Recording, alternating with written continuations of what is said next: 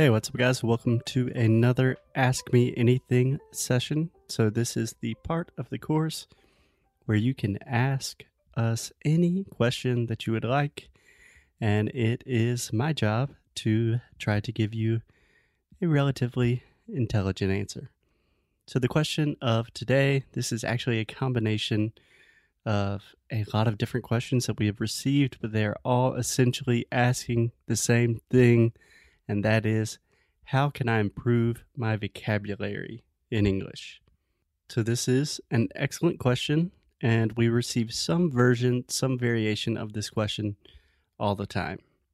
And before we get started, I think it is important to first ask yourself why do you want to improve your vocabulary in the first place? All the time, our students ask us or just tell us, Hey, I want to improve my vocabulary. And when I ask why, normally there is a reason behind that. For example, are you having problems finding the right words in conversations? Do you find yourself getting stuck very often? Just in general, it is always a good idea to think about why you want to do something before you start doing it. That is a general good rule for life. Anyways, back to the question I believe my number one piece of advice is you just simply need to increase your input and output, at least initially.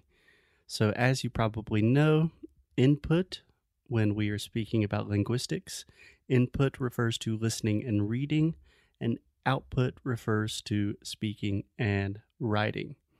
And as you also probably know, here at English No Cru, we prefer to focus on listening and speaking for a lot of reasons, but just two fast reasons is they tend to be much more effective because when you are having conversations, that is what you're doing. You're listening and you're speaking.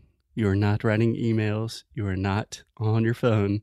You are talking to another human. So it is more effective in that regard.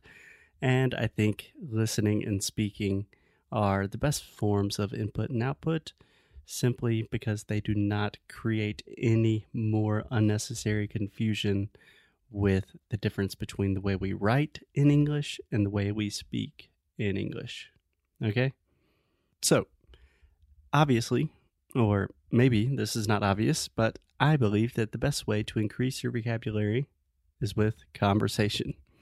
When you learn a new word in conversation, or when you forget a word and a native speaker has to correct you, those experiences will have a really deep impact for your memory. There's actually some scientific research behind this in terms of memory recall.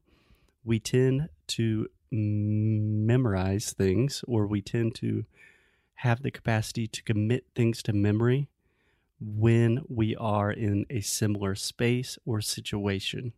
So, for example, if you are studying English and you are walking in the woods with a friend, and then if you are having a conversation and you are in the woods with a friend, it is much easier to remember that vocabulary, right?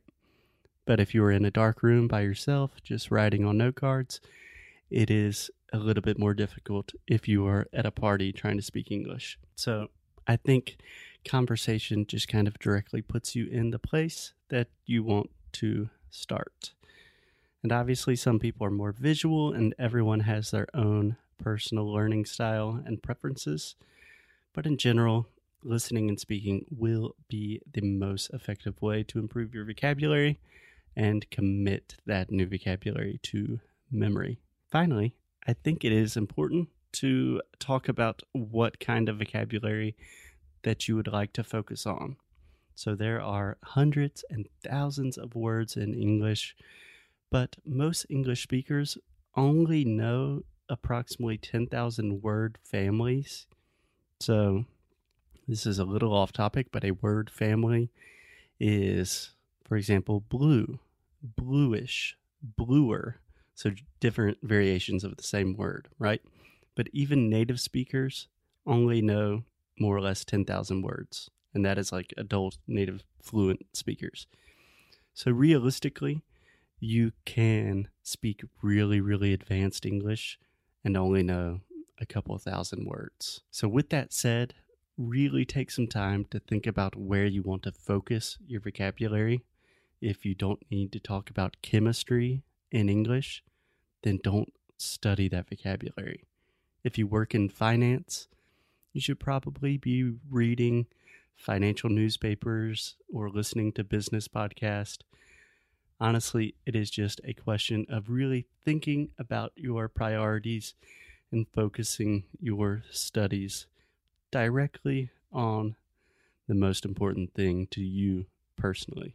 So I think that is my initial answer to this question is simply have more conversations and really focus on what kind of vocabulary you want to learn because if you just want to learn new vocabulary, the opportunities are limitless. So you need to set your priorities, think about where you want to focus. And a good resource, a podcast I listened to recently, is a podcast called Work Life by Adam Grant. And he does an episode about memory, and it's fascinating. So I will include that in the show notes. But for now, my friends, I think that should be good. Thanks a lot. Bye bye.